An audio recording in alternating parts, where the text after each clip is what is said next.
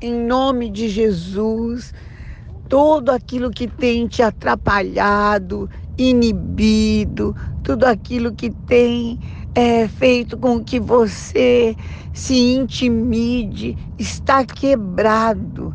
Receba agora a força de Deus. Eu amarro o valente no abismo e todo o mal e profetizo que você, pela fé em Jesus Cristo, vai avançar, realizar, conquistar e tua alegria será grande. Receba este poder em nome de Jesus.